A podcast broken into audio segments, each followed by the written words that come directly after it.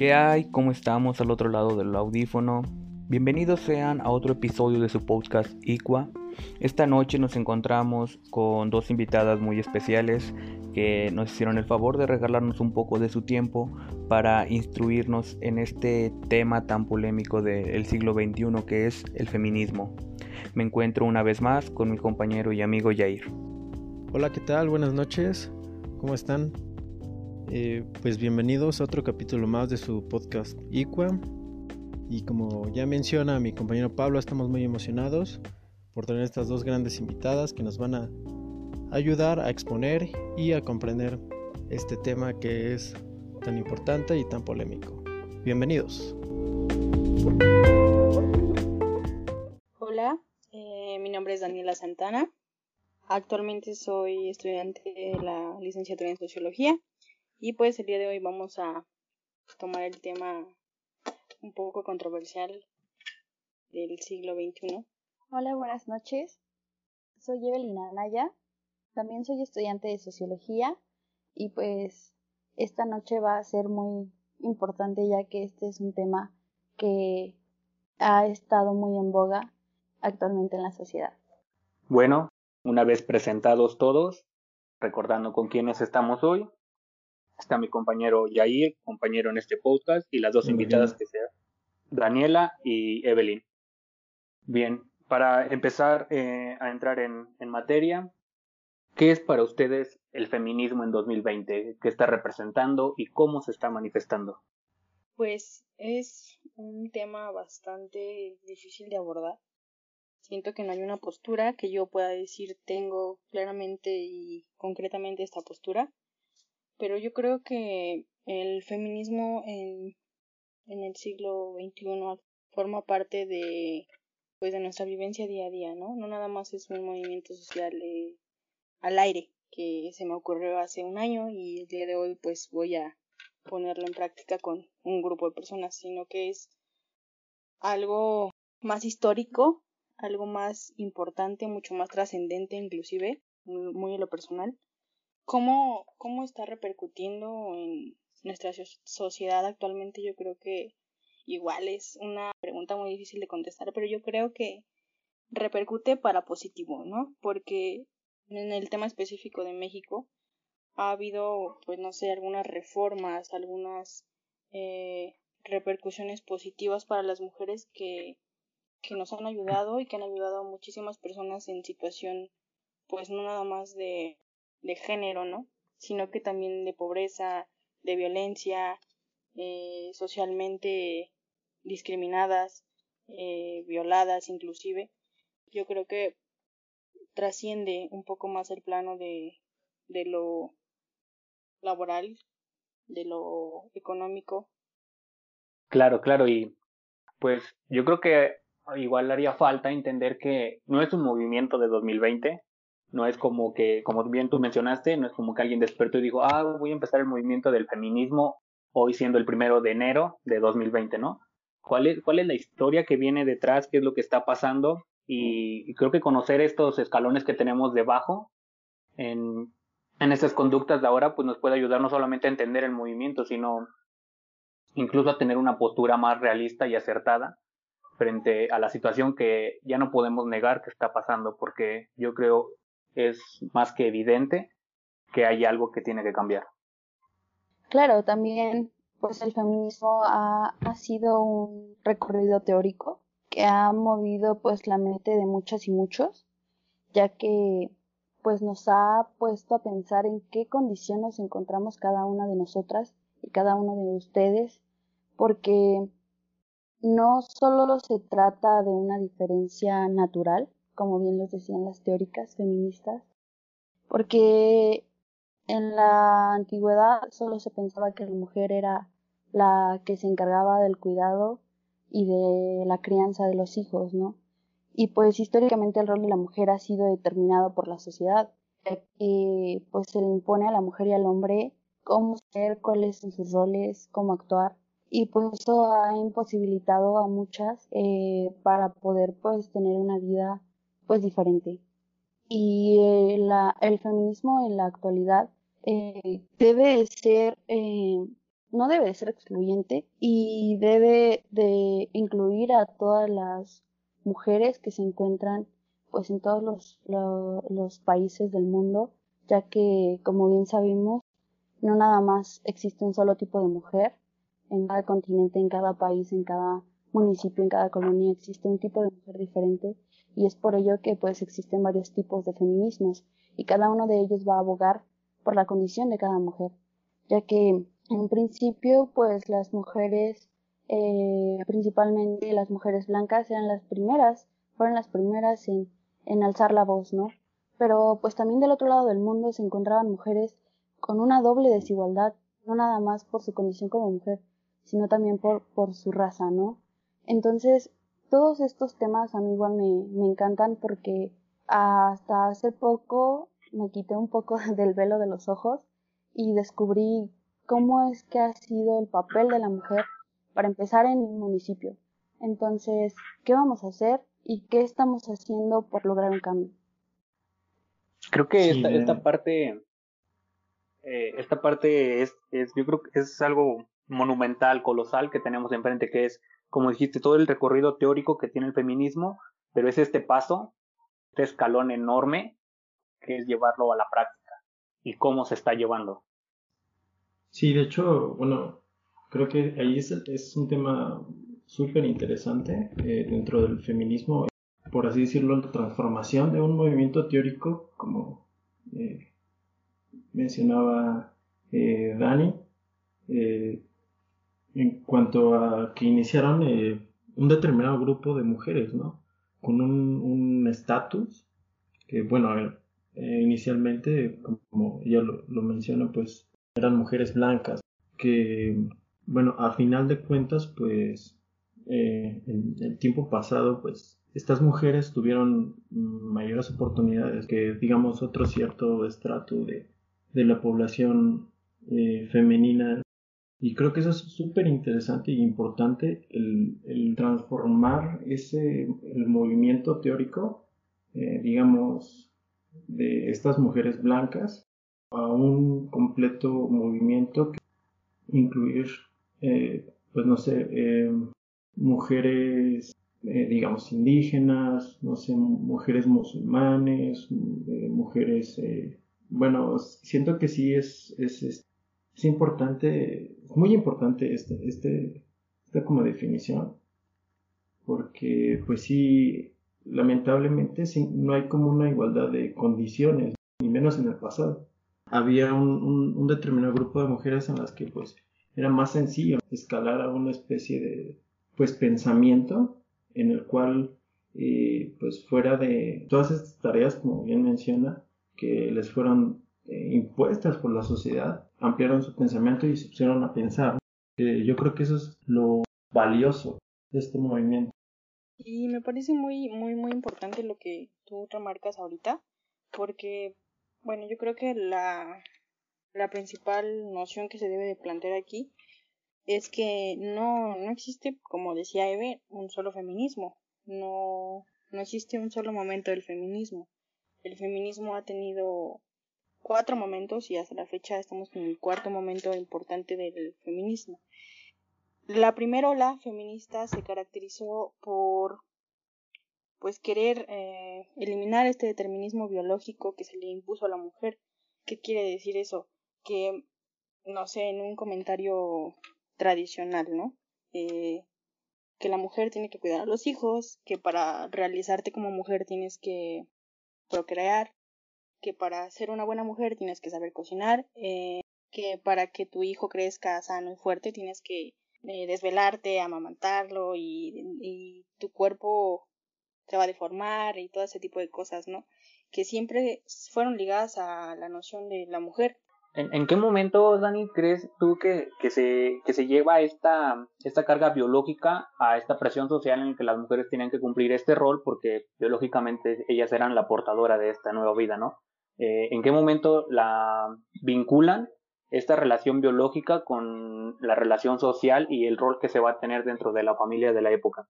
Pues son muchísimos aspectos. El primero que te digo es el, encierro que las mujeres en el siglo XVIII sufrían, ¿no? el decir eh, tú como mujer eres más débil, porque eso lo hemos escuchado muchísimas veces, ¿no? Tú como mujer eres más débil, eh, tú no puedes cargar un costal de cemento porque eh, te vas a quedar sin tener hijos, ¿eh? Y tienes que pensar, ¿quieres o no tener hijos? Entonces, el tener un hijo, el criar, el amamantar, el dar de comer, eh, todos estos determinismos biológicos que se le adhieren a la mujer como una, como una situación inherente de mujer, son precisamente una transformación que hizo la primer, la primer este, el primer colectivo, la primera ola feminista. No sé si Eve quiera comentar y desarrollar un poco más este punto porque es muy extenso. Eh, yo creo que hasta la fecha hay muchísimos determinismos biológicos que se le adjudican a la mujer en el simple hecho de decir tienes que tener un hijo porque inclusive he escuchado muchas personas que dicen es que las personas que las mujeres que no tienen un hijo que no se reproducen pues se enferman, les da cáncer, ¿no? O cosas por ese estilo. Y tú dices, mm, no, creo que ahí hay una, una serie de, imaginarios colectivos que guían a las mujeres a actuar de una, de una cierta manera específica. Sí, claro, pues precisamente eh, cuando inicia esta parte del encierro, eh, regresamos un poquito a la historia y justamente en la prehistoria las, las personas eh, pues eran eh, nómadas, ¿no? Se encontraban por aquí, por allá y la, el reparto de las tareas pues era equitativo. Pero cuando llega el momento del sedentarismo, las mujeres inician con este encierro y se quedan a hacer las tareas básicas, ¿no? Que es en principio la agricultura y el cuidado de los hijos. Entonces los hombres son los que se dedican a salir a la, a la casa y recolectar pues el alimento, ¿no? Para que pues sigan eh, manteniendo a, a la familia. Y es por eso que es aquí cuando pues las mujeres se empiezan a quedar en la casa, se empiezan a, pues mantener eh, presas, por así decirlo, eh, en estos espacios, ¿no? Y pues continuando con la historia llega una etapa muy importante que es la Edad Media y pues con ello no, no existía una igualdad de condiciones ni económicas, ni políticas, ni sociales en cuanto a las mujeres, ¿no? Existía mucha carga ideológica, que pues la principal eh, es el catolicismo, ¿no? Y gracias a él es, es, que se normalizan y se reproducen todas estas todos estos valores que pues mantienen y forman parte de lo que muchos hasta la fecha consideran o que en su tiempo pues fue lo importante no entonces pues es precisamente en ese en esa etapa de la historia en que las mujeres eh, empiezan a, a pues quedarse con esta tarea Perdón que te interrumpa. Bueno, yo les quería hacer una pregunta, ¿no? Eh, sí. Ahorita que tocan el, el tema de, la historia, que, bueno, a mí en particular me encanta. Eh, bueno, en muchas culturas y en, digamos, en, los tiempos pasados, eh, había una especie como de, pues, adoración a la mujer, ¿no? A la fertilidad. Sí, eh, la mujer pues es considerada principalmente como la que mantiene esta reproducción de las personas, ¿no? Entonces, pues para poder tener más población, la mujer es el fruto de vida, ¿no? Como comúnmente se le llama, y que muchos pues lo, lo llaman así. Entonces es precisamente eso, que la mujer es vista como la reproductora y como la que se va a encargar a pues mantener a la sociedad. Entonces va más por ese aspecto en cuanto a la fertilidad. Ok, perfecto. Sí, porque, bueno, es que tenemos toda esta, esta historia de la humanidad como tal en la que se ha orillado el cuerpo biológicamente a tener esta versión, esta pintura de la fragilidad femenina, ¿no? La feminidad, que creo que son, es un, es un tema completamente absurdo porque es separar, uh, separar biológicamente a lo, al hombre de la mujer, ¿no? Que es como de, pues si eres mujer tienes que ser femenina, tienes que ser frágil, tienes que ser delicada si eres hombre, pues tienes que ser este, rudo, varonil. Estas, estas eh, ideologías que fueron implantadas por esta evolución biológica en el cuerpo, que pues como bien lo, lo menciona Eve, en un principio cuando empiezan el sedentarismo, pues el hombre es el que sale a, sale a cazar, es el primero en alimentarse de todos estos nutrientes de proteínas de carne y la mujer se queda más como con frutos y vaya con, con, lo que los cazadores traen, con lo que sobrevive, lo último, ¿no? De, de sus casas. Esto igual causa biológicamente que pues el cuerpo de la mujer sea más pequeño por esta menor ingesta de, de proteínas. Pero ¿por qué seguimos con este modelo biológico tantos años adelante, ¿no? De, de la invención hasta el 2020, ¿cómo podemos seguir teniendo esta idea biológica de lo que es la feminidad y lo que es la masculinidad? Sí, bueno, respecto a eso, eh, es claro que pues existe una diferencia física entre mujeres y hombres, mismas que pues determinan las actividades y los roles que va a realizar una, un hombre o una mujer dentro de una sociedad. Y pues que demandan pues algunas actividades de ellas mucho, mucho esfuerzo físico, ¿no? Y que pues reservan esas tareas para los hombres. Y esto solo es determinado en algunas sociedades, porque pues nuestra sociedad, la que tenemos aquí presente, es claro que la mujer es más bajita, que la mujer tiene pues una complexión más delgada, ¿no? Pero vayamos a otra sociedad, no sé, Rusia, las mujeres son enormes, ¿no? Entonces esto varía mucho dependiendo a las sociedades y lamentablemente nuestra sociedad pues se ha identificado así. Pero pues esto eh, es entendido eh, por una igual y una falsa concepción a lo que esto podría ser una diferencia entre hombres y mujeres, porque pues ya decía bien una, una socióloga eh, que pues los cromosomas, las hormonas y los aparatos sexuales son las únicas cosas que determina la diferencia entre hombres y mujeres, ¿no? Solo es, solo son esas tres cosas las que nos hacen diferentes los unos con los otros. Entonces, pues sí tener como que muy en cuenta que, que esas, que pues sí la complexión y la estatura no son más que determinantes de una sola sociedad. Sí, que precisamente con estas, mm, aún así, ¿no? Con estas diferencias entre la sociedad, ya sea las mujeres eh, mexicanas, así sean las mujeres rusas, todas coinciden con, en algo, ¿no? Y que es en lo que coinciden en la situación eh, de minoría, de menor, tú porque eres mujer eh, no puedes hacer ciertas cosas, de prohibición. Entonces es una es una serie de actividades que se les han coartado a las mujeres históricamente y, y que trascienden el, el plano espacial, que ya no es México, ya no es Rusia, ya no, no sé, ya es mundialmente, ya en todos los lugares, esta condición como de menor se ha generalizado. Eh, apenas lo leía, creo que es una, un ejemplo perfecto. Eh, creo que todos conocen o han leído el libro del ingenioso Hidalgo Don Quijote de la Mancha, en el que pues bien, trata de un hombre, pero también de cómo la literatura está hecha o construida a modo de ver a la mujer como la musa. Pero retrospectivamente y viéndolo en un análisis menos poético, realmente esta, esta musa a la que se le llama la mujer, que es la representación eh, subjetiva de la feminidad en el atractivo de un hombre, es, no es más que la herramienta que él tiene para hacer todos los actos de valentía y heroísmo que narran en sus aventuras, ¿no? Entonces, es como, como preguntarse en qué parte de, de, la historia, en qué parte la sociedad convierte a la mujer en, una herramienta para que el hombre pueda ser hombre. Porque creo que esa es, un, es una idea que está yendo arrastrando y que está haciendo que las personas y los hombres principalmente estén viendo a las mujeres como eso, como una herramienta para ellos sentirse hombres en la sociedad. Bueno, retomando algunos, algunos este, trabajos que leímos hace un tiempo, daba ejemplo, la naturaleza es a la mujer lo que la cultura al hombre.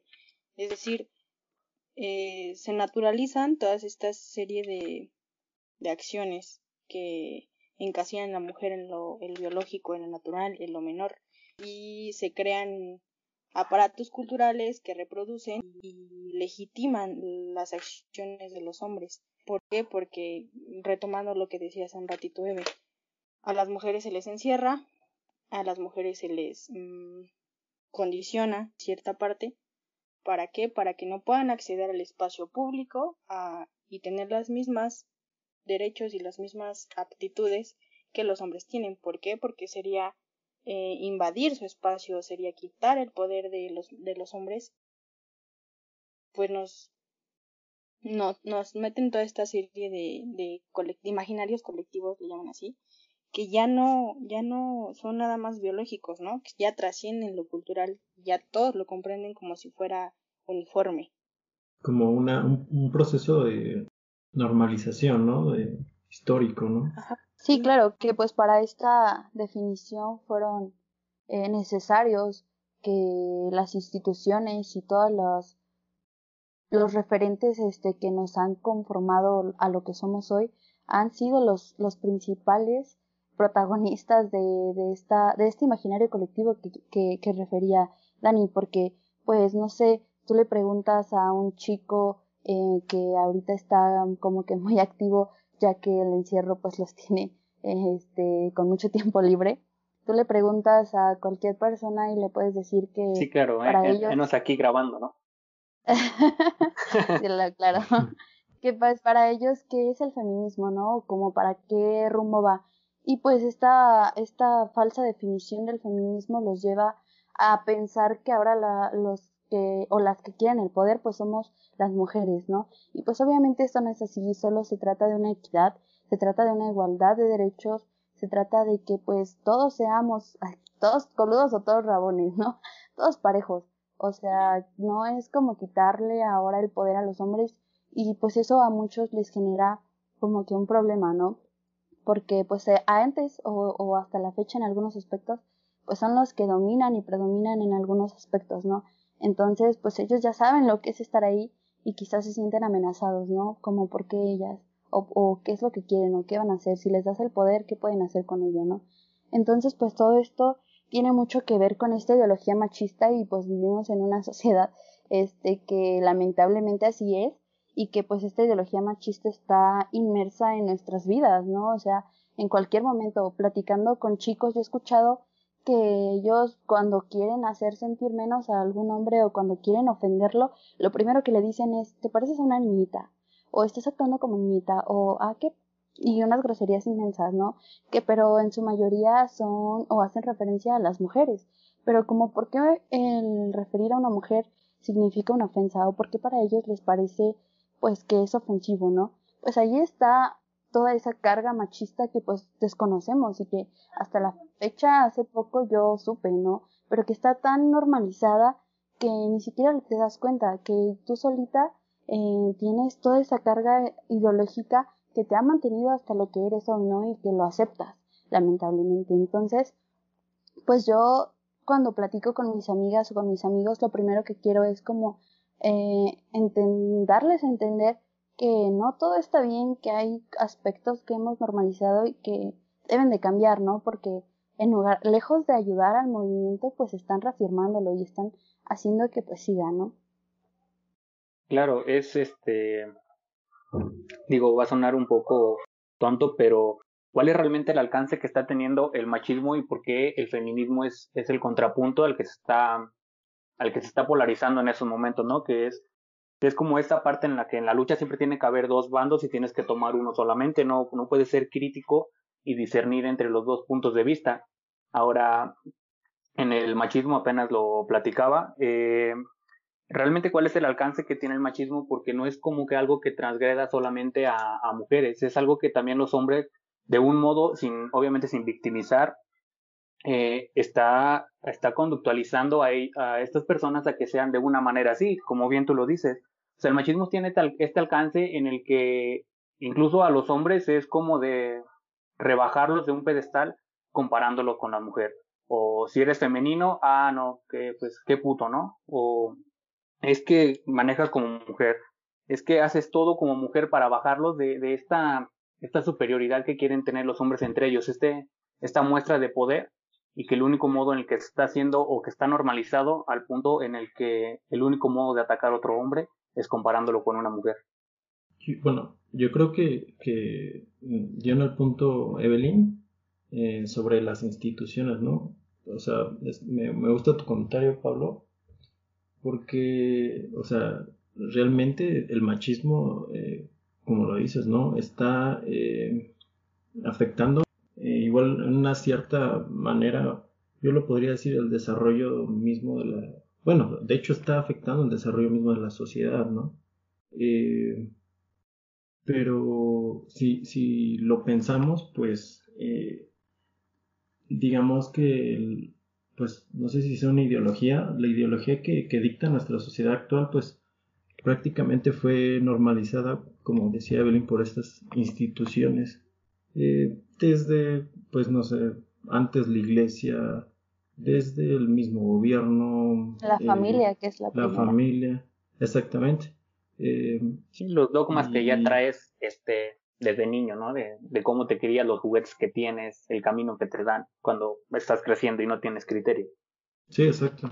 Yo creo que un síntoma muy claro, pues, es la, desigualdad, eh, tanto como a, las mujeres como a eh, personas, bueno, en general, digamos, eh, un ejemplo, ¿no? las, personas de origen indígena, ¿no? yo creo que al, igual que, que están eh, eh, normalizados, digamos, ese machismo, eh, está también normalizado esa, esa desigualdad, ¿no? A esa, a esa, clase de personas y, y, bueno, a lo que voy es ese odio como a, a la diferencia, ¿no? A, si tú no perteneces como a este grupo, si tú no pues hablas o si no tienes esta test o si no eres hombre o si este no eres mujer creo que ha sido eh, bueno, normalizado por estas instituciones, ¿no? Y, y como dice Evelyn, o sea, no nos damos cuenta porque pues prácticamente llevamos, eh, pues al menos aquí en México, 500 años, ¿no? De, de esta, de este falso imaginario, como, como ellos mencionan, y, y, yo creo que tenemos que ponerle mucha eh, eh, importancia al, al pues, ser críticos y al, al observarnos, ¿no? Por ejemplo, un tema que a mí me encanta, que es pues el lenguaje, ¿no?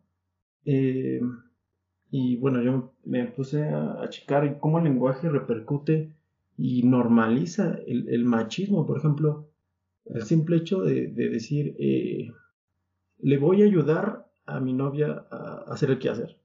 O sea, el le eh, es como si si le, si fuera su, eh, como por así decirlo, su obligación, ¿me entienden?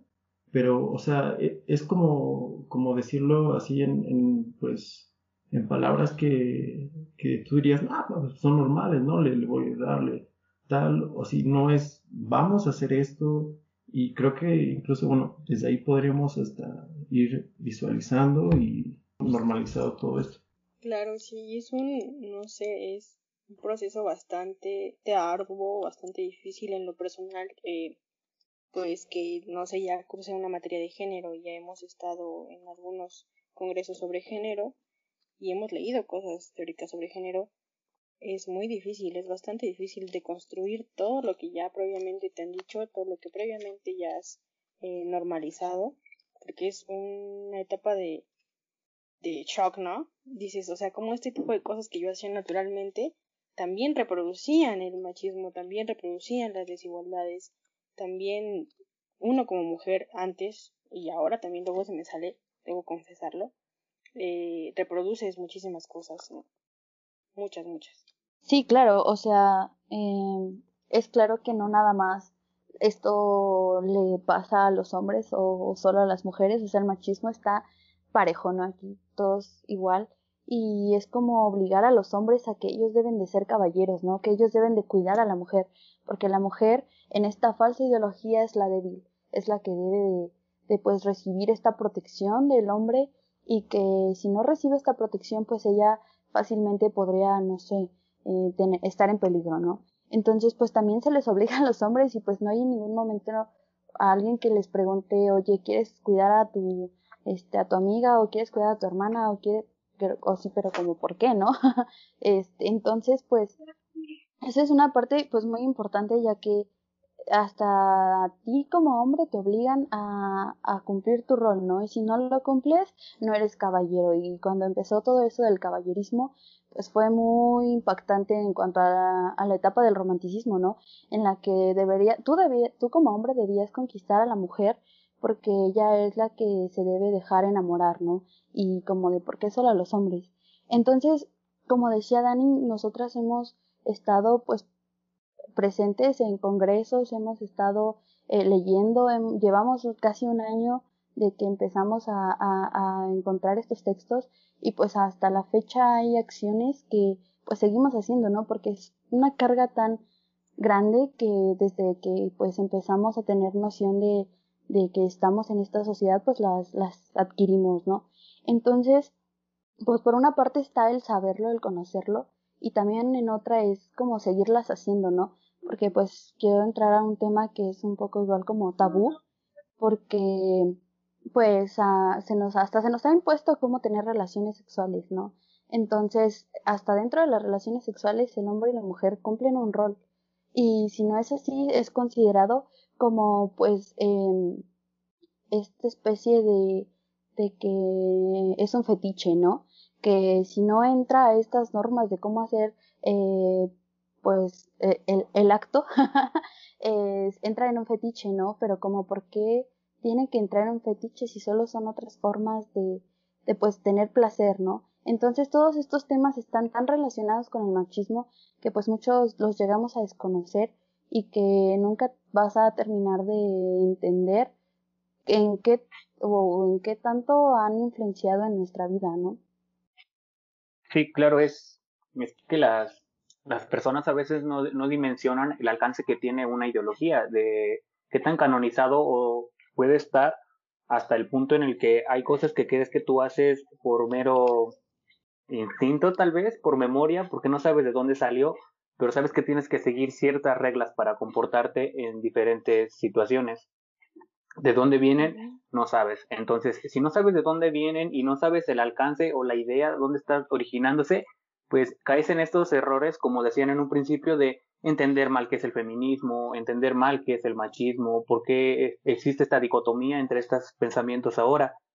Creo que esa, esta parte es muy importante y mencionaron igual algo que me, me atrajo mucho, que es la parte de género. Porque vengo en esta pregunta y en esta duda que yo tengo, que es cuál es el alcance dentro de género que tiene el feminismo. O sea, si es algo exclusivo de, del género femenino y realmente qué es el género, ¿no? ¿Cómo tiene que entenderse toda esta idea también para plantearse quién está haciendo el movimiento y qué es lo que tienes que hacer para apoyarlo? Epistemológicamente, el concepto género eh, sugiere muchísimas cosas, pero era algo que yo me planteaba y nos planteamos hace, hace un año, claramente, que dicen, bueno, yo soy hombre, ¿no? O yo soy, no sé, de la comunidad LGBT, pero yo, yo me identifico con la, con las feministas, como la, con la comunidad feminista. Eh, como yo lo platicaba el otro día con Eve, no es una, no es una, no es un gremio, ¿no? El feminismo no es un gremio al que puedas entrar y salir con una licencia. Es un, es una igualdad de condiciones. Es decir, tú como hombre puedes ser solidario. Tú como eh, perteneciente de la comunidad LGBT puedes ser solidario y se agradece esa, esa solidaridad en el movimiento. Pero no puedes entender estos orígenes estructurales que una mujer pasa, ¿no? Porque son condiciones, condiciones que están sumergidas en las acciones propiamente de las mujeres y que reciben propiamente las mujeres. Hace un tiempo eh, vi un video, ¿no? De un chico que lo visten de mujer y sale a la calle, lo visten de mujer y, y así super la transformación y él dice es que yo siento, pues no sé, Solo ir caminando siento el acoso, siento las miradas, siento la violencia, siento cómo me ve la gente, inclusive las mujeres, lo que te comentaba. Entonces él, eh, él decía, yo me solidarizo y me doy cuenta ahora de que las mujeres pasan esto. Decía, ok, las mujeres lo han dicho muchísimo tiempo, siglos han estado gritando, ¿sabes qué? Me pasa esto, me acosan, me, me violan, me matan y no lo crees hasta que viene un, hombre a decirte que es verdad. Un hombre a, hacerlo, ¿no? A decir un hombre, es que igual a mí me pasó. Entonces, ah, ok, ahora tienes que, ajá, o sea, necesitas esa, esa confirmación, pasar por, por esa aprobación masculina para que lo que digas sea cierto, ¿no? O para que la palabra, que ya tiene que tener peso en sí, le tengas que agregar el, el, el factor hombre para que sea escuchado para que lo creas, ¿sí? Y yo creo que hasta en las pláticas con yo con mis amigos, eh, ahora me cuesta muchísimo porque pues es muy difícil el hablar, decir, mm, no sé, me siento insegura, ¿no? Cuando salgo a la calle. Y ellos, tú le preguntas a un hombre, ¿tú te sientes inseguro? Y te dice, tal vez sí, pero no por las mismas razones que tú. Yo no tengo miedo a que me violen, no tengo miedo a que me descuarticen y me avienten en un terreno baldío. Yo a lo mejor tengo miedo a que, que, me asalten, ¿no? O que me golpeen. Pero no a las condiciones que una mujer por muchísimos años, muchos, muchos años, eh, ha sufrido. Entonces es una serie de cargas pues inmensas que te digo se ven reflejadas en todos los ámbitos sociales, políticos, familiares, económicos, todos. Y que también... a... Ah, perdón. Solo es eh, respecto a esta parte de que tienes que estar en ciertas circunstancias para poder entender eh, la situación en la que estás viviendo. Eh, ¿Puede entonces realmente un hombre considerarse feminista? Y si pudiera hacerlo, ¿bajo qué circunstancias igual tendría que ser? Bueno, eh, para responder esa pregunta, eh, primero hay que entender que existe una diferencia entre el sexo y el género, ¿no? Que el sexo eh, se queda meramente en los aparatos sexuales y el género tiene que ver pues más allá, ¿no? Eh, está más encaminado a las preferencias y en qué te identificas, ¿no? Entonces, pues yo hace poco respondí en un comentario de Facebook eh, donde un chico preguntaba por qué los hombres no pueden ser feministas. Y pues es obvio que, como decía Dani, ellos no viven, no están presentes en esta desigualdad de condiciones, ¿no? O sea, ellos no lo tienen eh, todo el tiempo, no está eh, ni en su concepción, ¿no? Y yo le decía, es que mira, es como si tú te quisieras añadir al movimiento en Brasil y pues obviamente tú ni siquiera estás en Brasil, ¿no? O sea, ni siquiera conoces cómo se relaciona esa gente, cuál es su forma de interactuar, cuáles son sus acciones, entonces no puedes eh, considerarte dentro de un movimiento en Brasil porque pues ni siquiera tienes la idea mínima de lo que está pasando, ¿no? Entonces pues es semejante. O sea, tú no puedes ser feminista, pero puedes ser solidario. O sea, no porque ya seas hombre no va a haber cabida de, de tu apoyo. Tú puedes ser solidario y puedes encontrarte en las marchas, puedes ser activista, puedes quedarte nada más en lo teórico o puedes adentrarte, ¿no? Pero no, no puedes denominarte como un feminista porque pues no, no, no cuentas, en, no te encuentras dentro de esta condición.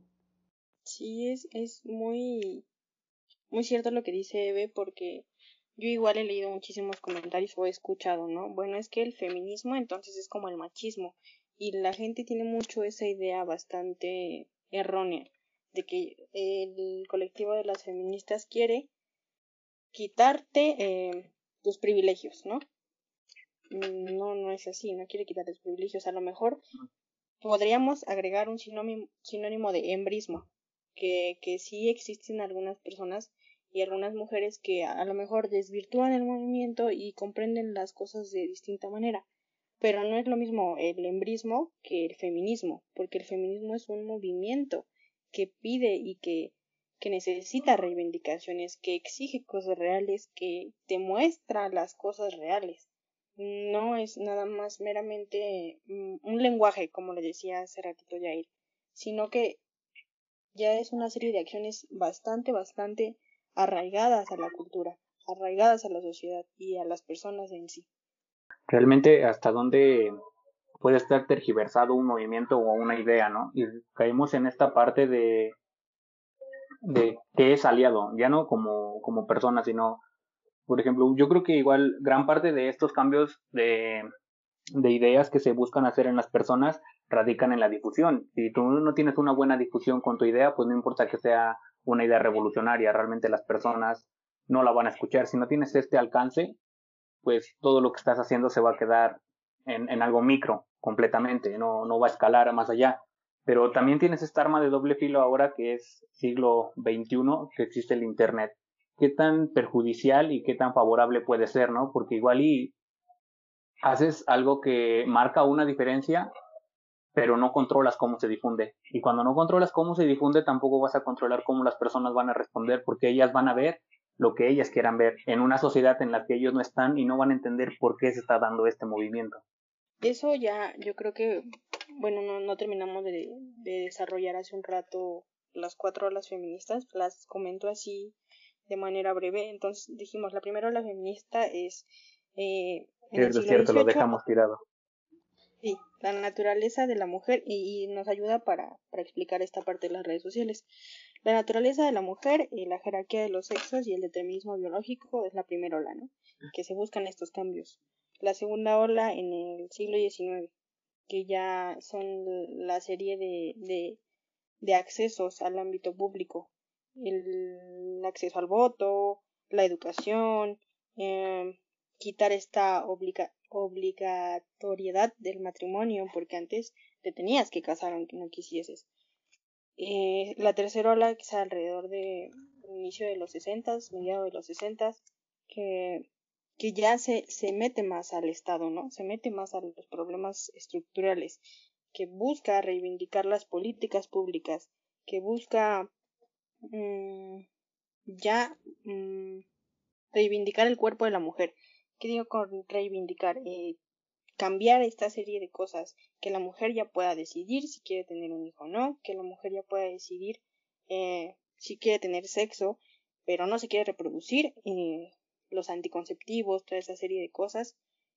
Y la cuarta ola feminista, que es actualmente siglo XXI, y tiene que ver ya con el activismo online, con el activismo presencial y que ya mete esta, esta concepción de género, ¿no? Que ya diferencia el sexo del género y que sugiere ya muchísimos eh, puntos en los movimientos sociales, porque el feminismo sí es una corriente tal vez de pensamiento, puede ser, es también un movimiento social. Entonces todas estas mm, manifestaciones online forman parte de lo que muchos teóricos, sociólogos, eh, filósofos le llaman representación del Gunk, que es el Gunk eh, o Gunk, como quieran llamar, pues son la serie de manifestaciones que tiene que tener un movimiento social para caracterizarse como un movimiento social. Entonces las redes sociales eh, fungen el papel de una herramienta para extender y visualizar todas estas desigualdades que estamos teniendo y que están teniendo las mujeres actualmente. Bueno, otra pregunta, ¿no? ¿Hasta, hasta qué punto creen que, que este, bueno, toda esta eh, ola de, de, de, las redes sociales y todo este boom, eh, creen que sea como, eh, pues, útil, ¿no?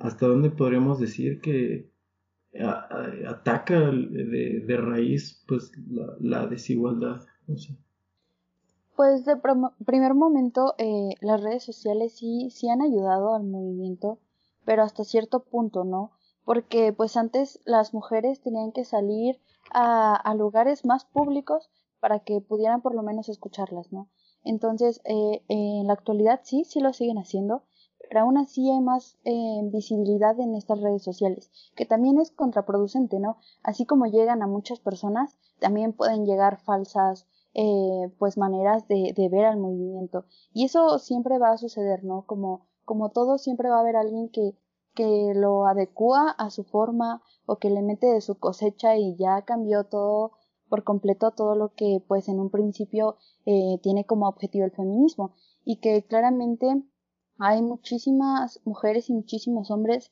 que desconocen en realidad lo que, lo que quiere el feminismo, ¿no? Lo que aboga.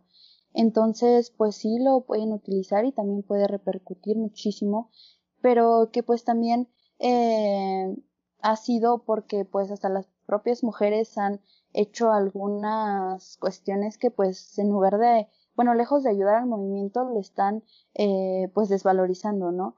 Y que notas amarillistas eh, pues agarran de todas esas cosas que pues muy pocas personas hacen y ya desprestigian a todo el movimiento, ¿no? Entonces las redes sociales sí son eh, pues algo que debe de manejarse con mucha cautela porque sí puede, sí puede pues en lugar de ayudar al movimiento puede terminar con él, ¿no?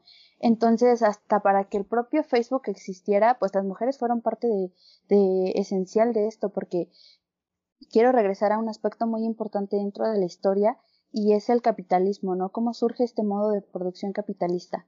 Y pues bueno, eh, sabemos que existían pues obreros que, que más que trabajadores eran esclavos, ¿no? De esta, pues, de esta parte de la sociedad que tenía el dominio tanto político como económico, ¿no? Entonces, pues las mujeres hubo un momento en el que tuvieron que, que entrar a trabajar y se dieron cuenta que las condiciones hacia ellas eran aún peores, ¿no? Eh, bien eh, lo decía eh, pues una, una uh, autora eh, pues muy importante que es el que hasta las mismas mujeres eran los proletarios de los mismos proletariados, ¿no? Hasta ellos, ellas tenían una doble eh, desigualdad y pues que pues era eh, muy reper que repercutía muchísimo en su pues en su vida. Entonces estas mujeres al tener esas condiciones laborales aún peores que las de los trabajadores que hicieron que pues este modo capitalista pues avanzara y tuviera pues frutos, ¿no? El no pagarles bien a las mujeres, el trabajar horas extra y sin tener ningún eh, pues este ninguna ningún salario extra y el que ellas se encargaran de la reproducción de la mano de obra hicieron que pues el capitalismo floreciera, ¿no? Y que hasta ahora se, se mantiene, ¿no? Activo y es el que nos domina y el que en el que estamos dentro, ¿no? Entonces hasta para que Facebook apareciera las mujeres tuvieron que ver y pues todos estos aspectos eh, deben de hacerse visibles, ¿no? Gracias a eso existió la, la antropología de la mujer que pues se encargaba de analizar y construir una historia, construirle una historia a la mujer en la que pues se diera a notar que la mujer también hizo eh, pues algunas que otras cuestiones que ayudaron que la historia pues se mantuviera, ¿no? Como el, el modo capitalista. Entonces, pues más que nada estas charlas son para visibilizar los logros que ha tenido la mujer y que ha tenido que enfrentar para poder eh, mantenernos pues en lo que en lo que somos hoy que por ejemplo ya tenemos el, el derecho al voto que se han eh, pues implementado muchas leyes eh, a favor de la mujer pero que también han sido contraproducentes no que ahora ya cuando le preguntas a un hombre sobre estos temas te dicen que ya están en una burbuja de cristal, ¿no? En la que ahora ya ni hablar a la mujer es bueno porque eh, piensas que ya le estás acosando o ella te puede, pues, como mmm, acusar, ¿no? Que en algunos aspectos se está haciendo como que una, eh, pues, como hacer a la mujer muy frágil y pues tampoco se trata de eso, ¿no? O sea, para allá no va el movimiento. Dentro de este sistema capitalista, pues, eh, tenemos varios estratos, ¿no?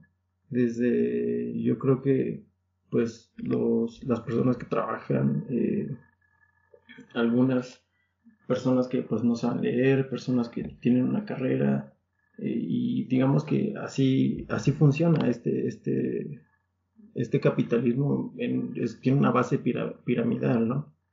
Eh, pero ¿hasta dónde permite este capitalismo que las mujeres tengan ese, esa participación en, en, en las instituciones, en la toma de decisiones? Lo digo porque si ya se le está dando igualdad, se le está dando las oportunidades, pero también siento que el, el feminismo podría ser una oportunidad para no quedarse solo en eso, ¿no?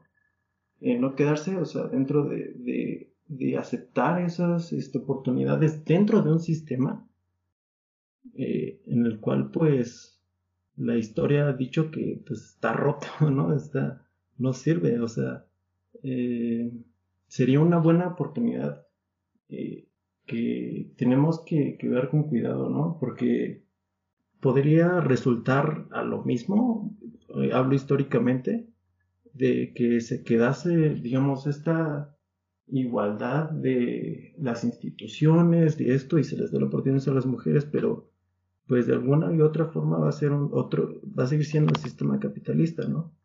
Que es, va a seguir trabajando y va a seguir empoderando a, a las personas que se han viendo pues em, em, empoderándonos con este con este sistema. Entonces sí bueno es más importante como que pues identificar no eh, hasta dónde igualdad de, de oportunidades puede ser como congruente con, con el mismo feminismo, ¿no? Yo creo que eso es mm, muy importante lo que acabas de comentar porque eh, no nada más he escuchado comentarios inclusive en el camión, lo he leído en comentarios de Facebook, de Twitter y dicen, bueno, ¿qué buscan, no? ¿Qué igualdad de condiciones buscan? ¿Qué acceso a los derechos buscan si ya tienen el acceso a los derechos? Si tienen no sé qué apoyo, tienen no sé qué institución para acudir cuando son violentadas. Eh, toda esa serie de cosas que pues que son controversiales, ¿no? Pero yo creo, más bien yo considero que, que el feminismo quiere trascender más allá precisamente de, de, de todas estas nociones, porque ¿de qué me sirve tener eh, tal institución para ir a denunciar una violencia de género si las instituciones no me brindan la atención que yo necesito, si minorizan mis necesidades, si mm, priorizan las necesidades y, y los acuerdos de, de otros seres capitalistas y a mí me dejan de lado. Entonces, eso es lo que busca, porque yo he escuchado muchos, muchos comentarios de, ay, es que eres una feminista radical, ¿no? Eh, cosa, o feminazi, todas esas tonterías de, y digo, mira, algo que he aprendido y que aprendido a lo largo de todo este tiempo, todo, todo movimiento, toda reivindicación es radical. que es radical? Que busca un cambio. Entonces no puedes encasillar a alguien en el concepto radical porque obviamente quiere un cambio. Para buscar un cambio hay que ser radical. Y retomando lo de las redes sociales, mmm, ¿qué tan viable puede ser?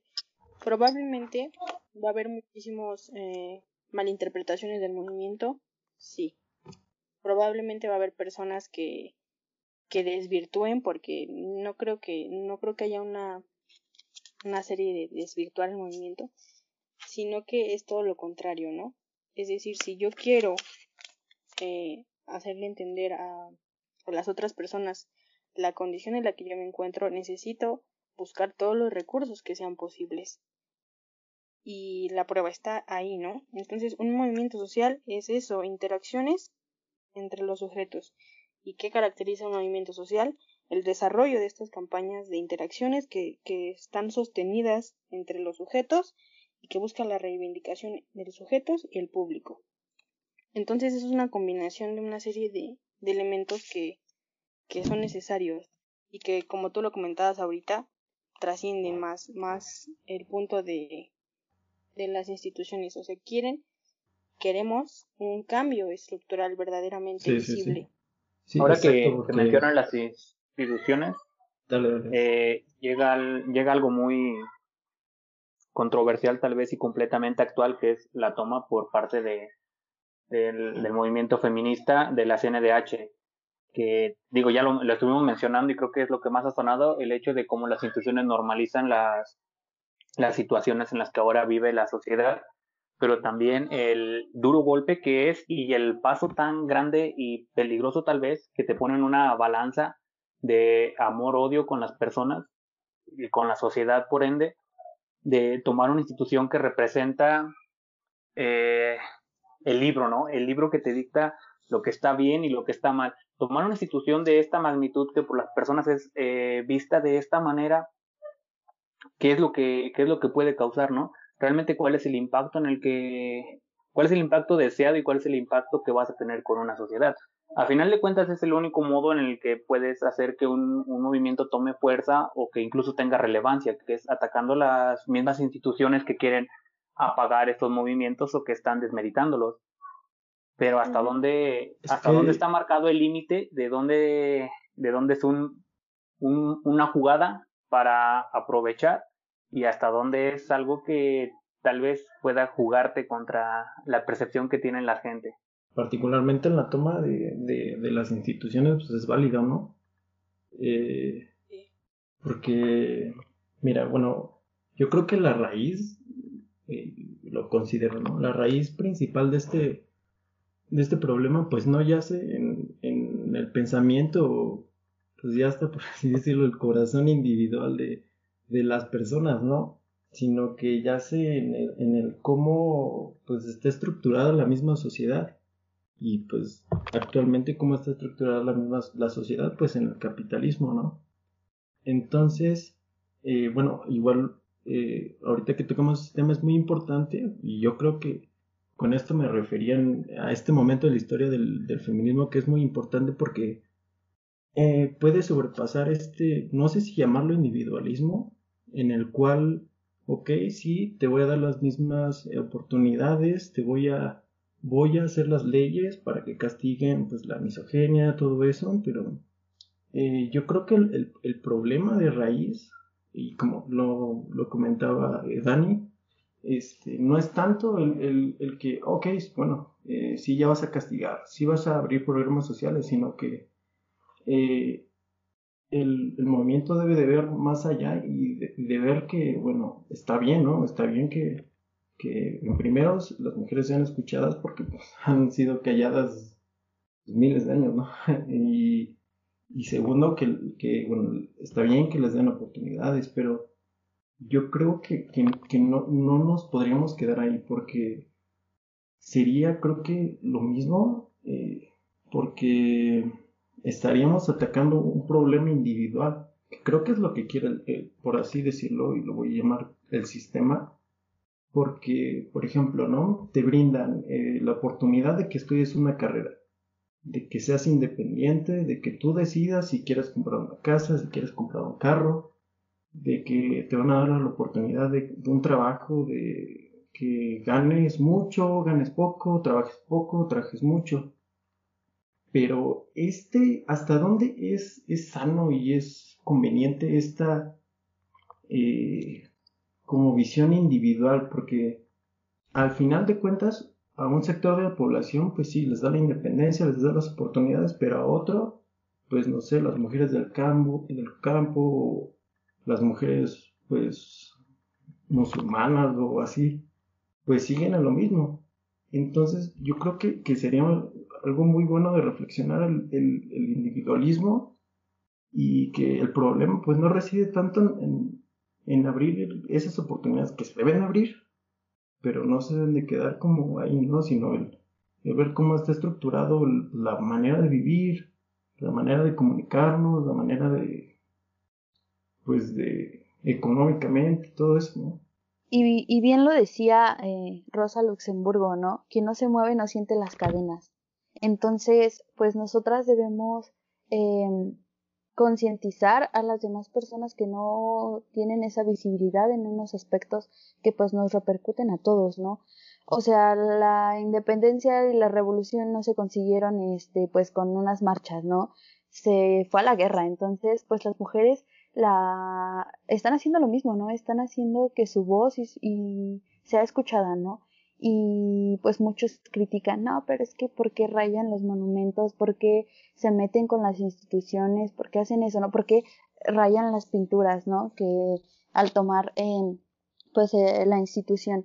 Y pues tú dices, es que como ¿por qué te va a afectar más el que rayen una pintura que la vida de una persona, ¿no? Y bien lo decía un autor de una de sus obras, para, para mí no es como una ofensa a mi obra, sino que al contrario, en su momento, cuando la hice, eh, cumplió una función, que era pues representar la imagen de una persona, ¿no? Pero ahora está cumpliendo otra. ¿Y qué significa eso? Que la obra, en lugar de quedarse solo estancada en una etapa de la historia, ahora está siendo parte de otra, ¿no? De otra en la que las mujeres están exigiendo lo que, lo que de primer momento pues debemos de tener, ¿no? Y que muchas personas creen que lejos de una equidad estamos pidiendo una protección y, claro que no es así, ¿no? Eh, al contrario, se trata de que tengamos las mismas oportunidades y, y claro, o sea, no, no tiene como que mucha, eh, pues, voz el que las instituciones al mando digan que pues eso está mal, ¿no? Entonces, eh, sí es un cambio muy importante el que se debe de realizar porque es un cambio eh, de raíz, ¿no? Es un cambio que debe de estar presente en las instituciones, que debe de estar presente en los valores que tienen la, la, cada una de las sociedades y que pues poco a poco tiene que ir pues implementándose, ¿no? O sea, ¿cuánto tiempo ha pasado desde la primera ola? muchísimo, ¿no? O sea, surgió en el siglo XVIII. ¿Y qué hemos tenido? Pues poco, poco avance, ¿no? Pero pues ese poco avance ha servido para que sigamos con esta lucha. Entonces, pues sí, hay que tener mucha, eh, mucho ojo y darle, pues, pedirle una respuesta más bien al Estado, ¿no? ¿Qué está haciendo el Estado por las mujeres? Y hay muchísimos textos para empezar eh, en el que en la primera hora feminista eh, Olimp tuvo que pues reformular toda una declaración, ¿no? Eh, que de primer momento piensas que no tiene nada que ver, pero el simple hecho de decir eh, los derechos del hombre y del ciudadano solo está refiriendo a un tipo de, de, de, una parte de la sociedad, ¿no? ¿Y qué hizo ella? Pues también visibilizar a la otra parte que, que no había tenido voz ni voto, ¿no? Que es el reformular toda esta declaración y llamarlo la Declaración de los Derechos de la Mujer y de la Ciudadana, ¿no? Entonces, pues todos estos textos han brindado eh, pues las bases para que pues hoy en día eh, tengamos pues de dónde y, y pues demostrar, ¿no? Que no nada más es por un capricho, que no es algo que, que no, que no nos den, sino que eh, hay muchos falsos imaginarios que entienden al feminismo a su parecer y que sí que el feminismo tiene que pues estar presente en todas estas mujeres que mencionabas, Jair, que también las mujeres indígenas, también las mujeres musulmanas, también las mujeres asiáticas de toda el parte, de todas las partes del mundo tienen su propio feminismo, ¿no? Porque no todas cuentan con la misma condición de vida, que sí en, su, en, en temas generales sí nos encontramos en algunos aspectos similares, pero que cada quien tiene sus especificaciones, ¿no? Entonces, pues poner mucha atención en los tipos de feminismo y qué pide cada tipo de mujeres, ¿no? Sí, de hecho, creo que igual eso a mí se me hace algo muy, muy, muy válido, ¿no? Eh, muchos, muchos problemas, y lo hemos visto ¿no? en nuestra vida cotidiana, han tratado de el mismo sistema, el mismo, las mismas instituciones, resolverlos de una forma, eh, pues por así decirlo, unificada, ¿no? O sea, no ver ni siquiera las, pues por así decirlo, grupo particular, ¿no? Eh, tenemos que ser conscientes que, pues, una persona que, que vive aquí en Hidalgo tiene diferentes necesidades y es así con, con, las, con las mujeres, ¿no? Como tú bien lo mencionas. Incluso eh, viéndolo un poquito ya más grande hasta en las sociedades que, que, vivimos, ¿no? Por ejemplo, nosotros, bueno, somos mexicanos y hablamos de un sistema capitalista, ¿no? Que pues mide el, el valor de una persona en base al éxito o en base a, al dinero que consume o que genera, ¿no? Pero, por ejemplo, en, una, y, esto va a determinar eh, necesidades, ¿no? De, las mujeres. Y, por ejemplo, si nos vamos al otro lado del mundo, ¿no? China, ¿no? Que vive en, un, estado comunista, pues eh, las mujeres también tienen ahí otra necesidad. Y es algo, bueno, yo creo que quiero recalcar en esto, en que no solo quedarse como en esta lucha por las, por las igualdades, ¿no? Yo creo que ese debería ser el inicio y, y pues el, el, empezar a ver que tanto hombres como mujeres, yo creo que hasta va a ser más difícil como hombres empezar a, a, vivir ya en estos, en estos tiempos, ¿no? Porque pues al final de cuentas hemos vivido y educado y toda una vida y pues sí se, se deben empezar a, como hombres a, a ver una, una, una, forma crítica y va a ser difícil, ¿no? Porque va a ser un choque de identidad, un choque de, de pues de realidad, ¿no? De cómo vivimos y, y pues, pero está bien, digo, ¿no? Y yo creo que eso es a lo que, lo que mencionaba también Eve, de que a la gente le asusta el término radical, ¿no? pero pues si, si no se hace de esta forma, eh, nada más se segmenta el problema, bueno, pienso yo, ¿no? Y, y se van, y se van este, resolviendo segmentos, pero pues qué más cambio radical que la forma de pensar, ¿no? De, de vivir, ¿no? Sí, yo creo que ese es el, el punto nodal de, del movimiento, ¿no? Es decir, si no, tal vez yo el día de mañana me muera y el movimiento va a seguir en las mismas condiciones pero es una lucha de no de, de un mes, de dos años, ¿no? Es una lucha de siglos que probablemente mm, va a tardar en, reflejarse cambios, pero o no sé, el, el punto está en, en, lo que decías tú, Jair, y lo que comentaba Eve también, en empezar, ¿no? En buscar el cambio, en demostrar también que, que no nada más son la serie de, de políticas públicas que, que puede generar el Estado o que legitima el capitalismo, sino que son todas estas acciones, aunque pudieran verse micros, pero que, que están reflejadas en nuestro día a día y, que deben configurarse y que deben tratarse todos los días y que deben irse deconstruyendo poco a poco también para hacerles conciencia no a, a, los hombres porque pues a mí me ha costado muchísimo hablar de estos temas con, con otras personas que a lo mejor eh, me toman de de loca de radical y yo digo precisamente eso es lo que, que se busca, ¿no? Tener estos cambios desde lo micro hasta lo macro, desde mi casa hasta el Estado, desde que salgo a la calle hasta las políticas, o sea, es un, es un todo, es una, una, un enramado bastante difícil y un camino muy largo que seguir, pero que, pero que debe, debe continuar y que no se trata o no se pretende que recibamos un trato especial, ¿no? Porque afirmar esto sería decir que eres inferior. Entonces no se trata de eso. Y pues, claro, muchas mujeres han luchado por abrir camino y permitir que nosotras tengamos algunas posibilidades. Entonces, pues también está de nuestra parte el que continuemos con este legado, ¿no? Que, empiece, que empiecemos, como dice Dani, desde nuestra casa, desde nuestros amigos y también dejar de hacer algunas acciones que son machistas, ¿no? Pero que va a ser muy difícil identificar. Entonces eso sí se necesita como que un poquito de estar releyendo y ver qué, qué está pasando, ¿no?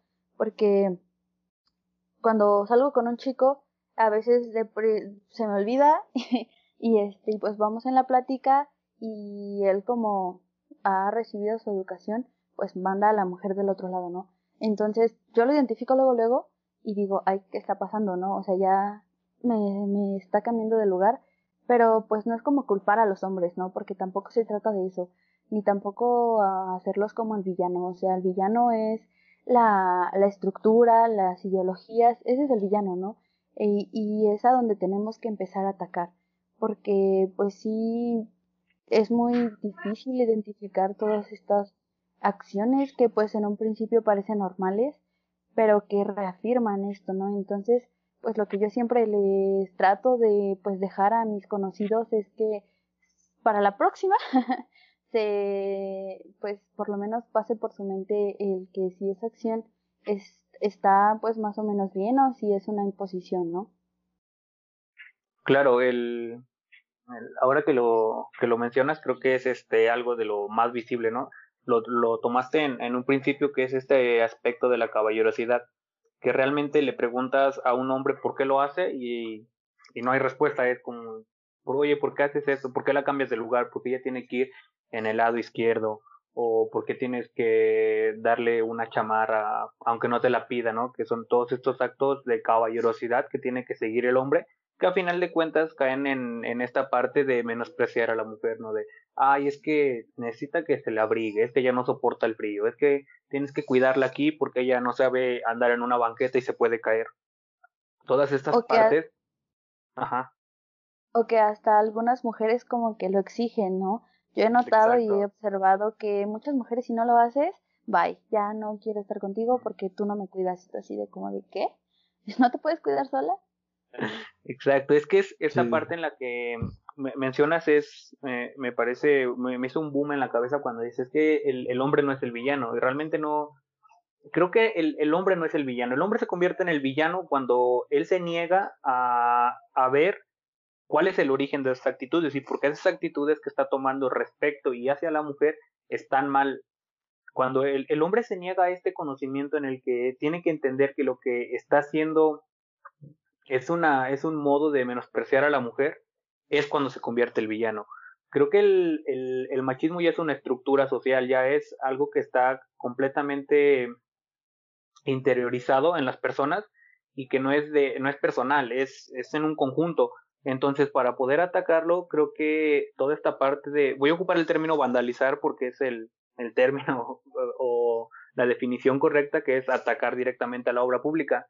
Esta parte de, de pintar monumentos, de destruir, entre comillas, obras de arte, de, de tomar estas instituciones, es parte de ese cambio, ¿no? Si vemos al machismo como, como una estructura, pues obviamente no, el modo de cambiarlo no es atacar al, al producto que está saliendo de esta maquinita, sino atacar a la máquina como tal para que el producto sea diferente, exigirle a las instituciones que eh, empiecen a educar a las personas de manera diferente, tanto hombres como mujeres.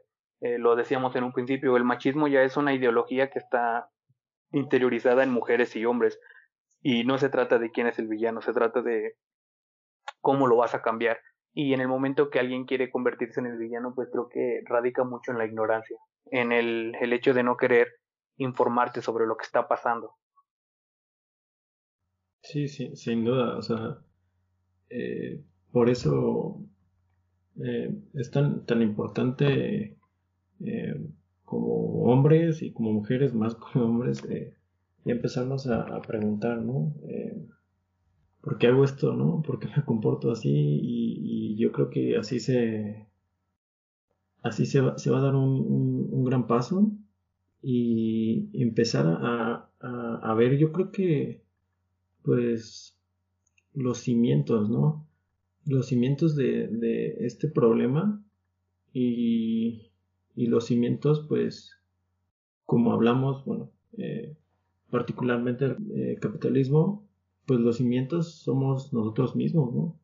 Nosotros mismos que vamos a, a trabajar, que vamos a, a la escuela, que nosotros somos los que somos educados, los que mm, somos, este, pues, de una cierta manera responsables, ¿no? De, de, pues, de, el no, el no preguntarnos eh, tanto tiempo, ¿no? O sea, yo me pregunto, eh, digo, eh, pues, ¿a poco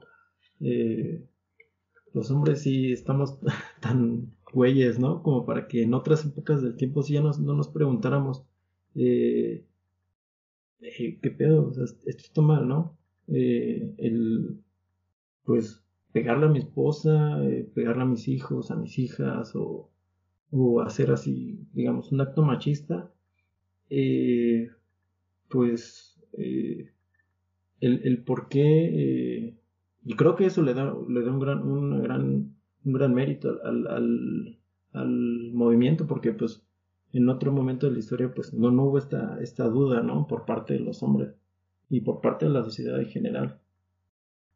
Y en cuanto, en cuanto a lo que dijiste, o sea, es decir eso, ya, es más, esta charla ni siquiera se hubiera dado eh, hace dos siglos, ¿no? ¿Por qué? Porque naturalizas y hoy en día, gracias al movimiento feminista, gracias a todos estos eh, colectivos, es que podemos, gracias a las herramientas como son las redes sociales, eh, podemos preguntarnos, eh, ¿lo que estoy haciendo está bien? ¿O esto que acabo de decir está bien? O que luego ya a mí me ha pasado que digo las cosas y después digo, chin, ¿no? ¿Qué dije? Porque pasa, sí, sí, porque es un proceso bastante, bastante, bastante canijo de cambiar, pero que que debe empezarse. Sí, de, que, no sé, este, o, con esto que les decía, ¿no? Eh, eh, te puedo ayudar o, o si quieres, no sé, o, estos, estos como, como eh, lenguajes, ¿no? Que, que, ni deberían de ser, sino, pues tendría que ser una especie de, de comunicación, pues, plural, por así decirlo. Claro, igual viene, viene yo creo que en un trasfondo este pseudo, pseudo intelectualismo que tienen la mayoría de los hombres de creer que siempre tienen la razón por ser hombres, ¿no? Que me parece que llaman mansplaining, mansplaining, no sé bien cómo se pronuncia, pero es esta onda de creer que, que ser, que la, o sea, que la mujer es torpe, ¿no? Que aunque tenga todos los conocimientos del mundo, cuando trata de expresarse, ay, es mujer, yo lo puedo explicar mejor por el simple hecho de ser hombre. Y que, que todos estos pensamientos eh, nos sitúan dentro de un marco de, de correspondencia, ¿no? Colectivo, porque tú, tú comprendes lo que yo te estoy diciendo y yo comprendo a Eve lo que me está diciendo y lo mismo, ¿no? Con Jair. Entonces son, son marcos que se han naturalizado, que, que sí, o sea, que ha llegado al grado de naturalizarse, inclusive si tú ves a alguien manifestándose de una manera distinta a la tuya, es motivo de burla, o es decirle raro, o como decía hace ratito en el sexo, fetiches, ¿no? Porque el punto es etiquetar y, y encasillar todas estas eh, acciones y relaciones que no pertenecen a mi esquema, pero que están haciendo un cambio. Crear esta cadena de estereotipos, ¿no? En las personas, de, por ejemplo, no sé, tal vez, lo primero que me viene a la mente tal vez igual sea incluso normalizado lo de, por ejemplo, si es rubia es tonta, ¿no? Pero es como si es, si es rubia en término femenino, no es como que digan, ah, es rubio o es tonto, es si es rubia es tonta, o sea, encasillar aparte no solamente el estereotipo, sino ya darle una, un, un peso directa y confrontarla completamente con el hecho de ser mujer, no con el estereotipo humano. Y que también eh, estos estereotipos pues dictaminan cómo debe de ser una mujer, cómo debe de actuar y también el hombre, ¿no? Y que si no están dentro de estos marcos, pues es motivo de, de señalarlos, ¿no? Pero ¿qué onda con esta parte, no? Y también lo que ha estado igual mucho en boga es, es todo este movimiento um, LGBT más, porque eh, pues ellos igual eh, también se encuentran en este tipo de, discriminación, ¿no? Entonces, ¿qué hacen ellos? Pues unirse a otros movimientos para tener más poder, porque hasta dentro de ellos, por ejemplo, las chicas o los chicos transgénero y transexuales también se encuentran en este tipo, ¿no? De, de discriminación en el que a fuerza tienen que responder, ¿no? Como yo tengo unos amigos, bueno, varios, pero en específico una pareja de amigos eh, gay, que pues la primera pregunta que le hacen muchas personas es, ¿y quién es la mujer y quién es el hombre en su relación, no? Y así de, pero como, ¿por qué una pareja gay tiene que cumplir un rol de una pareja hetero, ¿no? O sea, ¿por qué a fuerza con este canón, ¿no? encontrar, ajá, por, ajá, encontrar que uno de ellos dos tiene que cumplir el rol de la mujer y el otro no, o sea, como como por qué no, o sea, es muy difícil, pero considero que, o bueno, le tengo mucha fe a, a, la transformación que va a pasar en, en, unos años y que pues ya ni siquiera vamos a tener que estar hablando de estos temas porque ya va a ser normal, ¿no? Y ojalá no sea tan, tan alejado. Sí, en realidad es como, bueno, yo tal vez lo, lo vería del punto de cómo eres víctima del machismo cuando te desprendes de la masculinidad, ¿no?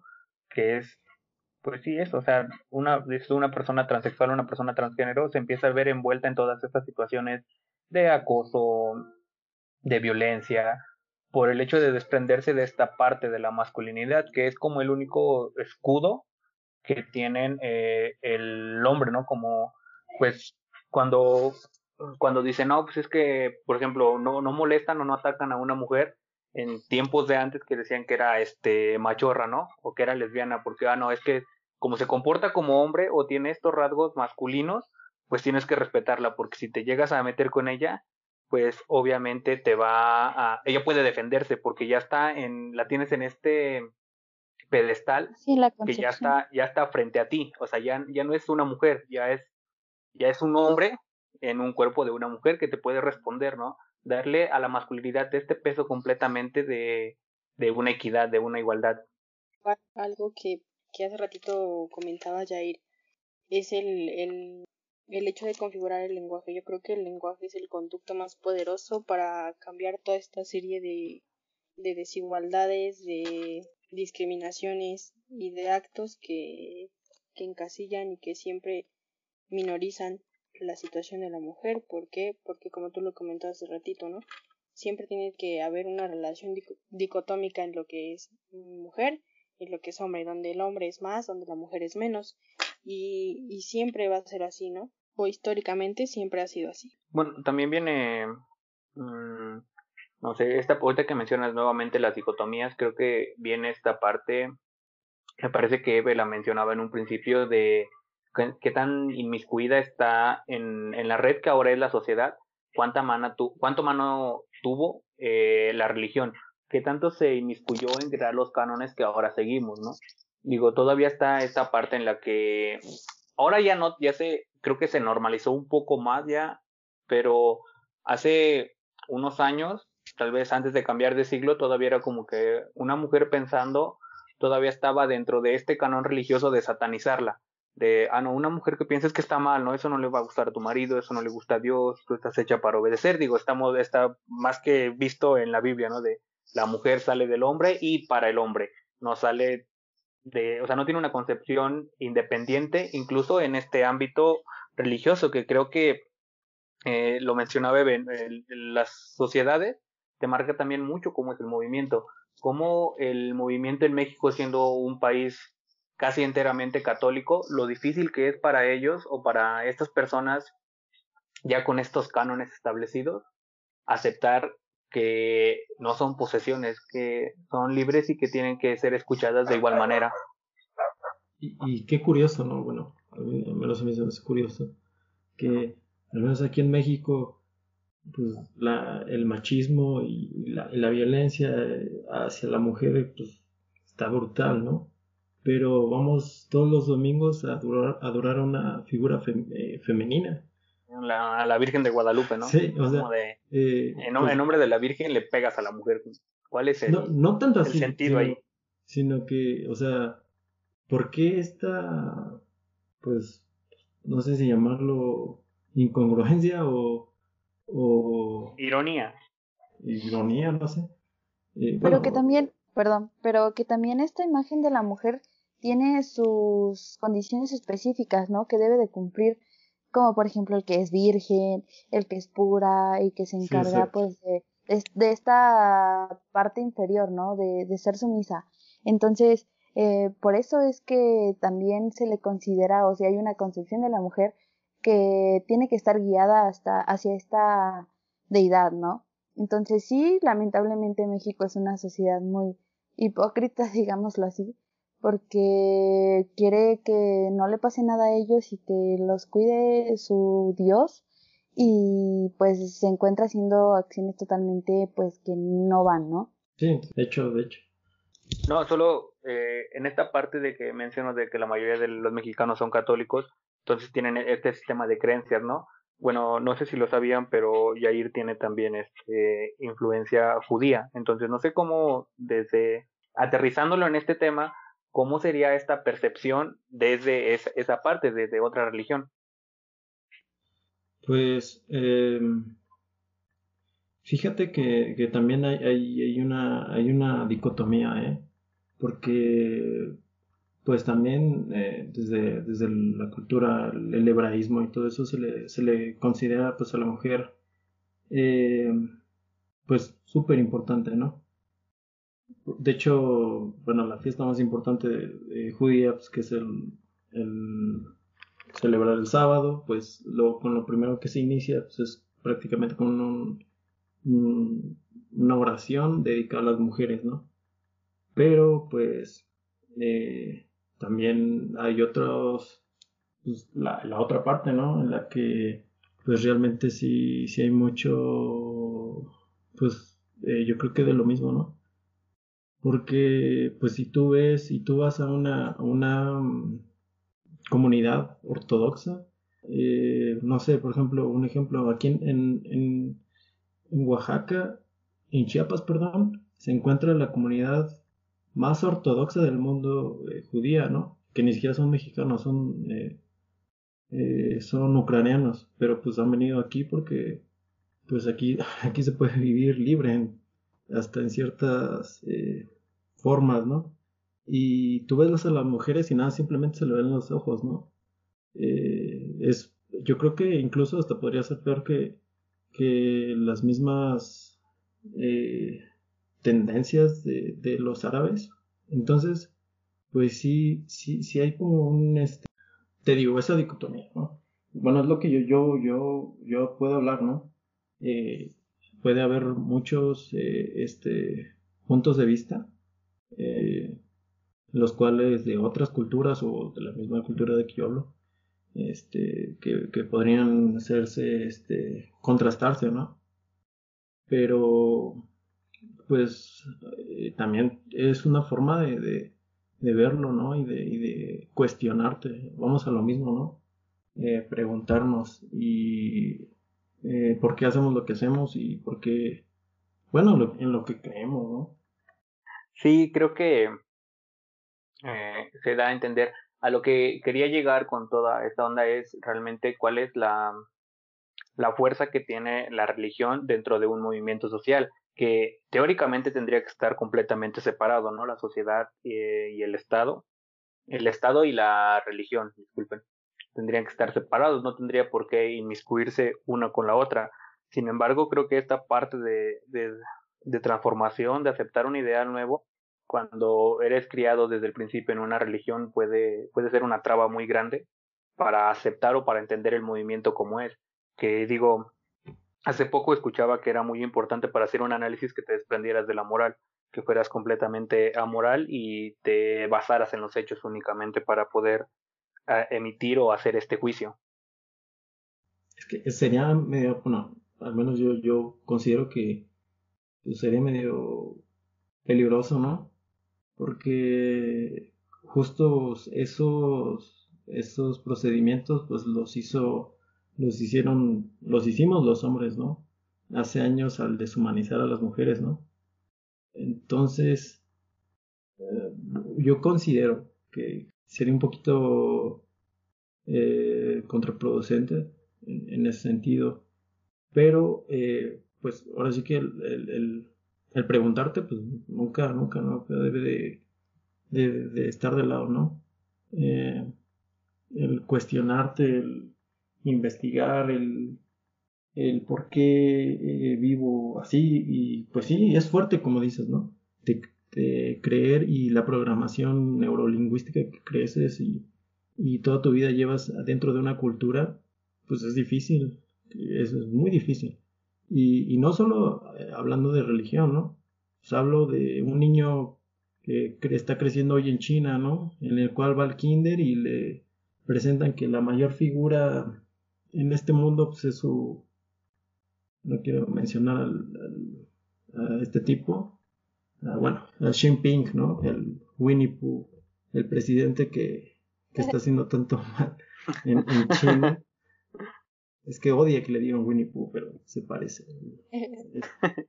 Este, de hecho, prohibieron, en, baneados, prohibieron en China la serie de Winnie Pooh porque lo, utilizaban como protesta.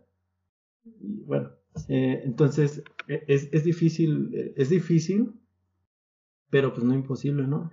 Tienes que... Eh, está bien, yo creo que incluso está bien porque pues ya dices, ya creciste del lado de la moneda, ¿no? Y dices, bueno, entonces, pues ya vi este lado, ahora voy a ver, voy a ver el otro y voy a hacerme de un, un razonamiento, de un pensamiento. y, y, precisamente era lo que comentamos hace un ratito de, de lo radical, ¿no? Quieres eh, desprenderte de todas estas cosas, tienes que ser radical, tienes que mover todas esas sensibilidades que regularmente pues no, no cambian, no se mueven, están estáticas. Y es por eso que, que yo siento que a, la fecha el movimiento feminista, el los estudios de género son bastante importantes en las relaciones humanas. ¿Por qué? Porque engloban todo, todo, todo, todos los aspectos de la vida social, tanto la religión como lo económico, como lo laboral, y que hemos eh, ido discutiendo paulatinamente a lo largo de pues de esta charla. Eh, se encuentran inmersos y, son la base de las relaciones sociales, pero ¿qué va a pasar el día de mañana que estas relaciones sociales se configuren y, y cambien la base que, que tienen tradicionalmente arraigada? Y yo creo que pues ese es uno de los de los puntos y de los recursos que debemos eh, tomar porque hablábamos también de las redes sociales. Digo, en pleno siglo XXI sería imposible que que alguien feminista eh, exprese todas estas inconformidades a las que ha estado atada por muchísimo tiempo, o que tal vez no ella, ¿no? Tal vez su madre, tal vez su abuelita. Son herramientas y yo en lo personal eh, creo firmemente en todas estas herramientas en que deben de deben de ayudar para algo, ¿no? ¿Por qué? Porque no sé, está la ley Olimpo que, que, que se creó hace unos meses y que tuvo muchísimo que ver las redes sociales. ¿Por qué? Porque el cosificar el cuerpo de las mujeres entonces ya se convierte en un delito. El problema está en atacar las instituciones, pero yo creo que siempre por algo se empieza, ¿no? Eh, sí, yo quiero retomar una frase muy, eh, pues, controversial e importante dentro de todo este legado, que es el de Simone de Boudoir, que ella decía que una mujer no, no, se, no, no nace siendo mujer, sino que se hace, ¿no? Y llega a hacerlo eh, precisamente por estas construcciones que da pues la sociedad, ¿no? Y que la mujer se forma dentro de una sociedad. Entonces, pues mm, todo esto ha, ayudado a que tengamos como esa conciencia, porque pues precisamente esta frase sale de su libro eh, llamado El segundo sexo, ¿no? Que es un estudio, pues, podría decirse el más completo sobre la condición de la mujer, ¿no? Y pues también quisiera retomar eh, lo que mencionaba Dani hace ratito con el Wong, ya que eh, pues una parte crucial para los movimientos sociales es el identificarlos, ¿no? el que con solo un color, con solo una frase, sepas de quién estás hablando. Entonces de eso, eso habla mucho de un movimiento porque pues eso dice que ha logrado mucho, ¿no? O sea, tú sabes que juntar los colores verde y morado significa que pues se está hablando de feminismo, ¿no? Y el paliacate, el paliacate verde son eh, todas estas partes esenciales que debe tener un movimiento para pues poder ser reconocido, ¿no? Y para poder tener eh, pues por lo menos hacerlos visibles, ¿no? Y ni se diga de todas las canciones. De, empatizar, ¿no? Encontrar un modo en el que empatices con la gente para que la gente te se identifique con el movimiento. Exacto, es precisamente eso. Entonces surgen todas estas canciones que pues yo cuando las escucho se me eriza la piel, ¿no? Porque te identificas y sabes que que alguien está luchando y que si son más, pues esto va a estar grande, ¿no? Entonces, pues en primera, eh, no menospreciar el movimiento, movimiento por todas estas falsas, este, pues, concepciones de él, sino al contrario, entenderlo y saber por qué está, ¿no? Como todo, no, no nada más es criticar, sino qué está pasando y saber qué está pasando, identificarlo y pues hasta tú como hombre o ustedes como hombre saben que, que esto no es un problema nada más de las mujeres, sino que aqueja a toda la sociedad, porque todos estamos inmersos dentro de la sociedad, ¿no? Sí, sí, tenemos que este, pensar y hacernos responsables que, pues, de modo, históricamente nos tocó, nos toca ser eh, una gran parte del problema, ¿no? No todo, claramente, pero eh, sí empezar a reconstruir, eh, incluso hasta lo más básico, ¿no? De el cómo te acercas a una chava, ¿no? Y eh, pretendes ligar o cómo te, te, comunicas con tu propia madre, tu abuelita, tus primas y cómo te comunicas con tus compas, ¿no? Porque eh, pues ahí, ahí el, el, el, problema, ¿no? Y yo creo que van a decir, ese güey es puto, ¿no? o algo así. Pero eh, a veces, eh, bueno, o sea, eh, vemos el problema y vemos las fotos, vemos las marchas y eso, pero pues no, no empezamos a hacer algo, ¿no? Y yo creo que sí se debe de, empezar a, a, deconstruir pues hasta la comunicación misma, ¿no? De lenguaje, exacto.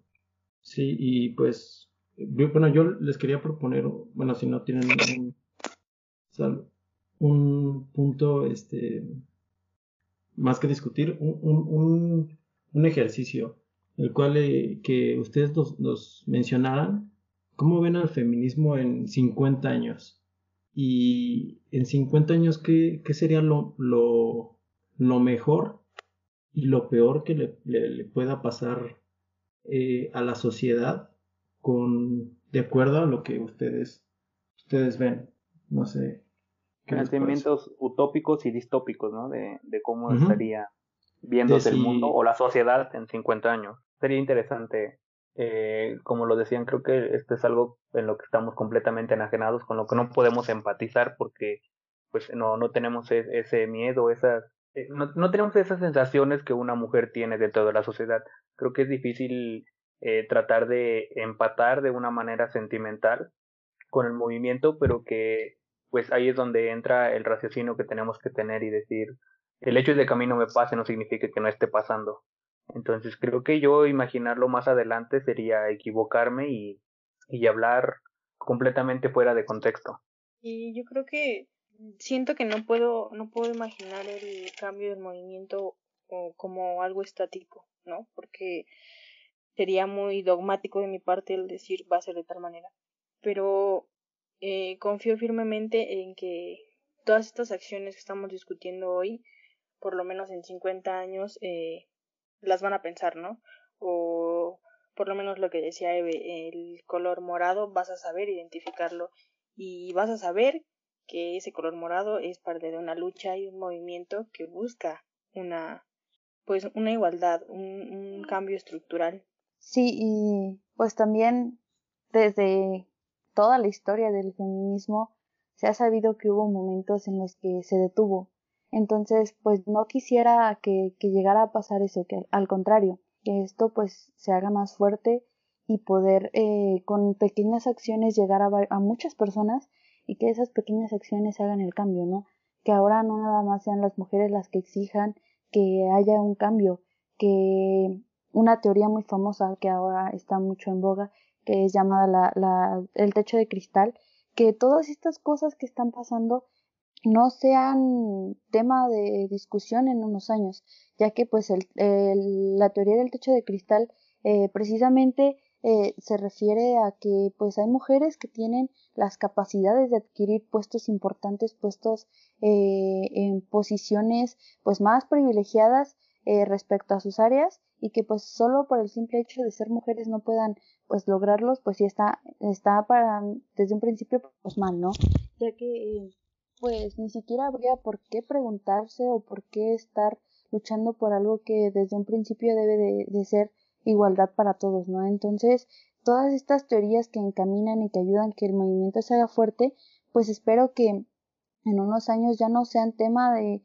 de conversación que al contrario sean parte de la historia y que mencionen que todo esto, que todas estas mujeres que están saliendo día con día en cada lucha y que todas estas mujeres que, que lamentablemente han tenido que sufrir algún tipo de violencia salgan y den su voz y que eh, pues den fuerza al movimiento y que en un principio para bien considero que esto va, va a generar un buen cambio, ¿no? Entonces, luego si las invito a que pues desde su casa, desde sus amigos, eh, tengan como este tipo de conversaciones muy, al principio muy ligeras para ver cómo reaccionan, pero ya poco a poco pues los invito también a, a, a leer, a conocer sobre este movimiento y no criticarlo solo por el simple hecho de que sea como un tema o como muy de morbo, ¿no?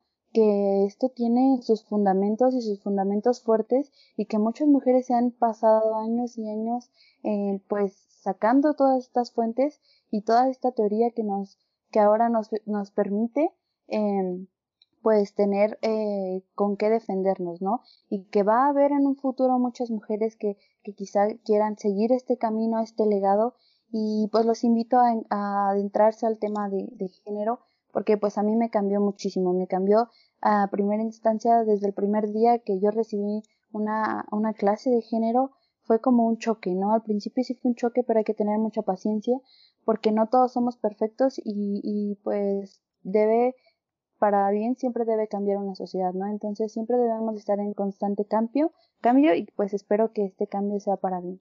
Claro, creo que esta parte del ejercicio que mencionas de empezar en casa con con pequeñas acciones, que, se vaya haciendo a final de cuentas como una bola de nieve, ¿no? Que algo muy pequeño empiece a conllevar acciones que terminen en algo, eh, en algo macro.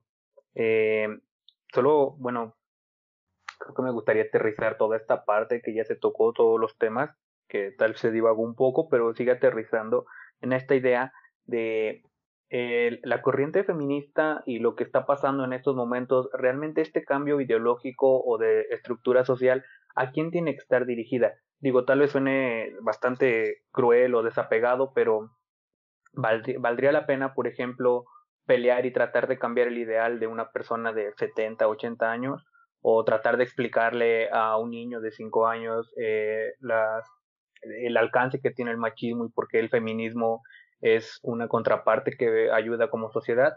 ¿A, a, qué, ¿A qué público, por así decirlo, realmente tendría que encaminarse este movimiento para que tomara fuerza y relevancia? Pues, mm, mira, yo hay una frase que retomo mucho en este tema de género, que es lo personal es público y lo público es personal. Es decir, eh, las acciones van a ir siempre encaminadas tanto a lo público como a lo personal. Y si yo tengo, no sé, un sobrino, un hijo de cinco años, empezar a, a inculcarle todo ese tipo de cosas que, que, que están sexuadas, ¿no? Que tienen una carga sexuada, los colores, los juguetes, los muñecos, eh, y que, que vea también que la concepción de, de género va más allá de lo que originalmente nos pintan. Y en cuanto a quién va dirigida todas estas reivindicaciones, indudablemente es a lo político, es al Estado. Porque, como lo decía Eve hace un rato, hay que atacar las cosas de raíz. Son problemas estructurales que se deben tratar y que se deben tratar de raíz, pero que también pertenecen a la, a la vida personal de cada persona, valga la redundancia, y que deben de estar siempre implicadas con el ámbito público. Sí, yo sé que estos temas son muy, muy, este, muy radicales, porque he intentado hablar con mi familia, con mi abuelita, con mis tíos, y pues es difícil. Yo entiendo que, que la manera de pensar, pues, es totalmente diferente a la que vivían años atrás, entonces es comprensible también, pero también no es como para justificar el que no se quiera lograr un cambio. Entonces, lo que yo hago, la, el, pues la dinámica que hago es como adentrarme poco a poco, pero obviamente dirigirme más a mi círculo social, que es el más cercano, ¿no? Que es con quien de una u otra manera los voy a dejar en claro algún, algún tema y que ellos lo van a replicar y que pues va a salir después, ¿no? Y, y pues este fue un gran ejercicio ya que pues hoy, hoy nos encontramos aquí, ¿no? O sea, yo estuve hablando con Pablo y ahora pues ya nos invitaron, entonces esto, esto me da mucha alegría porque pues solo así nos, nos haremos escuchar más, ¿no? Entonces yo, yo quisiera pues invitar a, a, toda, a toda, al público en general, o sea, no es como dirigirme a un público en específico, sino un cambio pues más como general, ¿no? y sí, como dice Dani, de, primer momento a, lo político, al Estado, pero también pues empezar con, con la gente, ¿no? Con tus círculos sociales y pues quisiera eh, mencionar un, un, una frase igual de una, de una feminista que pues eh, fue la pionera en, en esto del feminismo y pues ella decía que, que no desea que las mujeres tengan el poder sobre los hombres, sino que tengan poder sobre ellas mismas, ¿no? Entonces, todas estas frases a mí me mueven muchísimo y espero que con contárselas a ustedes también. Sí, es, es, buenísima. Sí. La verdad. Y bueno, yo, yo creo que igual otro punto en el cual eh, se debería de, aterrizar al menos aquí en nuestro país, en, en este entorno occidental en el que vivimos, eh, retomo, perdón, eh, del capitalismo es que pues, el pilar del, del capitalismo es el consumo, ¿no? Entonces, también, pues ya tenemos que empezar a generar una, una cultura de, de, preguntarnos qué estamos consumiendo. Y bueno, no hablo por, eh, no hablo por productos, ¿no? Eh, yo creo que está claro. Eh, hablo de ideas, ¿no? Hablo de, de pues, ideologías. Bueno, yo sé que el feminismo es una ideología, pero, o sea, empezarnos a preguntar eh, qué consumimos, qué, eh, qué estamos eh, haciendo para que pues no se empodere más pues este sistema, ¿no? Porque bueno, creo que eso también es, es otro, otra parte importante, ¿no? no solo dejar de lado porque pues este mundo, este, este ámbito del, del, consumo, porque pues este mundo se mueve por intereses, ¿no? Y se mueve por dinero.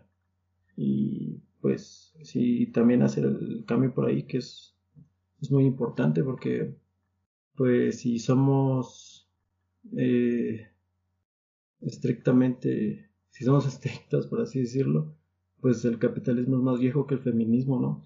Y pues el capitalismo está eh, mil veces comprobado que funciona para los fines a los que fue creado.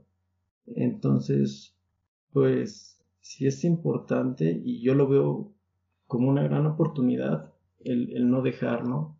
El no dejar que, que se estanque y que se detenga y que vaya más allá de todo lo que hemos mencionado, ¿no? Y no sé, en un futuro, pues, tal vez hablar por las voces que, que no pueden hablar, porque pues ahorita estamos hablando de feminismo, ¿no? Pero pues hay muchas otras formas de violencia, la violencia infantil, los niños no tienen voz, ¿no? Eh, eso, pues, creo que es el siguiente paso de esto, ¿no? De, del, del, feminismo y todas estas ideologías, el defender a, los que menos pueden defenderse, que son los niños, ¿no? Que no pueden, ellos sí, no pueden, eh, pues, prácticamente alzar la voz. Y, y, pues si educas a un niño de una forma correcta, pues te, evitas, ¿no? De, de, de, muchos problemas en el futuro. Sí, creo que, creo que igual es una parte fundamental del cambio, ¿no? Empezar como mencionaba Daniela, que es este explicarle a un niño pequeño, tus sobrinos, tus hijos, los pues pues sí, los infantes, explicarle, ¿no? Quitarle todos estos tabús de, de colores, de lo que tienes que hacer porque eres niño, lo que tienes que hacer porque eres niña y estos comportamientos para crear adultos más responsables. Digo, no es todo el trabajo, pero creo que es una, es una buena manera para empezar. Eh, creo que podríamos seguir hablando y seguirían saliendo temas y seguiríamos aterrizando cosas a, la, a nuestra realidad actual y que tienen completamente relevancia, ¿no? Porque estamos dentro de la sociedad y como tal, pues todo lo que todo lo que estamos pasando obviamente va a tener este base en el movimiento que está teniendo la sociedad. Eh, de mi parte, yo creo que sería un buen momento para dejarlo para otro día. no sé si quieran agregar algo más. No, hay, Que, hay que brindar una conclusión, ¿no? Cada uno. Primero que, que, que nada, les agradezco muchísimo pues la invitación, el espacio, el tiempo, sobre todo. No, gracias por, por acceder ustedes, más que nada. Disculpa, pero es un agradecimiento a ustedes por acceder. Y es un tema que, que créeme que a mí me inquieta muchísimo y que espero poder especializarme en esto y que el día de mañana yo los encuentre y podamos discutir no solamente de esto, ¿no? pero precisamente eh, no nada más eh, que dejarlo más bien en el plano individual, ¿no? Sino que también trascienda y que así como ustedes lo van a compartir, eh, yo pueda compartirlo el día de mañana con otras personas. Y como conclusión, pues es, es eso, ¿no? Que el feminismo eh, trascienda precisamente género, trascienda espacio, trascienda tiempo y que nos ayude a concebir la realidad desde otra perspectiva tradicional a la que por mucho tiempo hemos tenido arraigada. Igual de mi parte agradecerles porque pues siempre se agradece el que escuchen todo este tipo de temas, pues no es muy fácil poder platicar con, con ciertas personas sobre estos temas tan pues tan cruciales y tan importantes eh, en la actualidad, ¿no? Entonces, pues, en serio, gracias por el tiempo y yo sé que tanto Daniela como, como yo debemos continuar un camino larguísimo para poder pues eh, encontrar una opinión pues más eh, individual, más personal y poder compartirla pues ya como algo más formal, ¿no?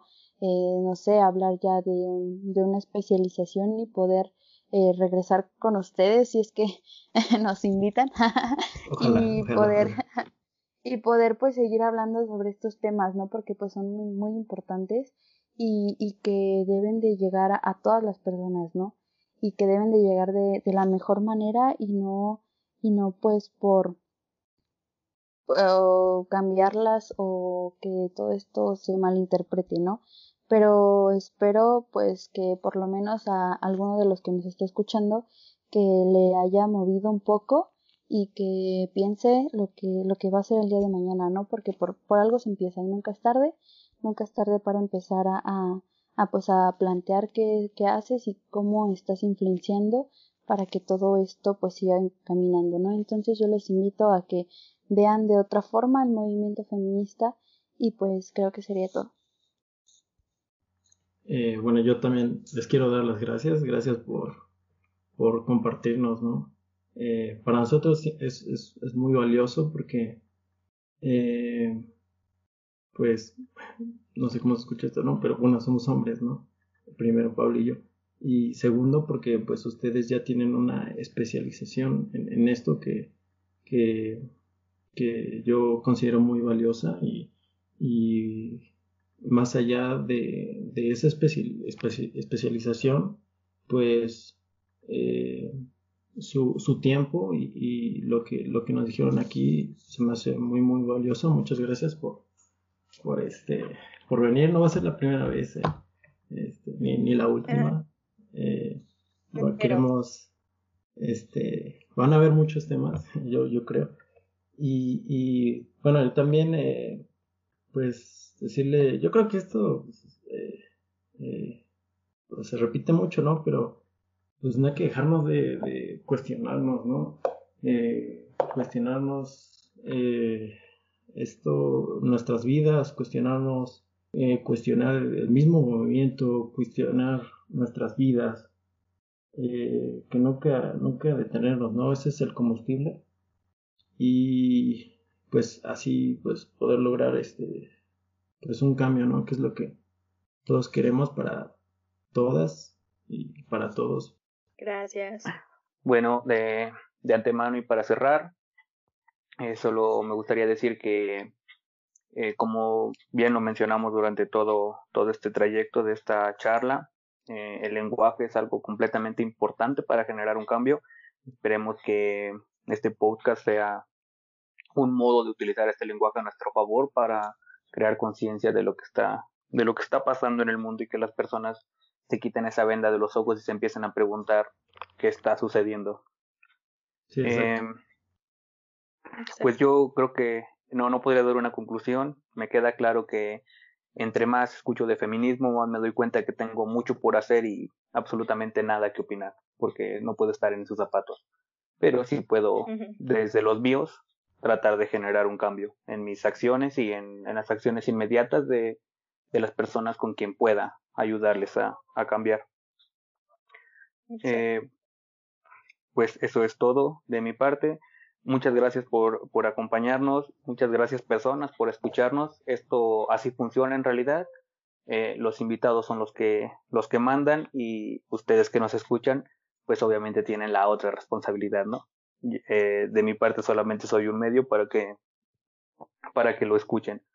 Eh, me gusta aprender y me gusta escuchar a las personas y espero que esto despierte una pizca de interés en, en cualquier oyente.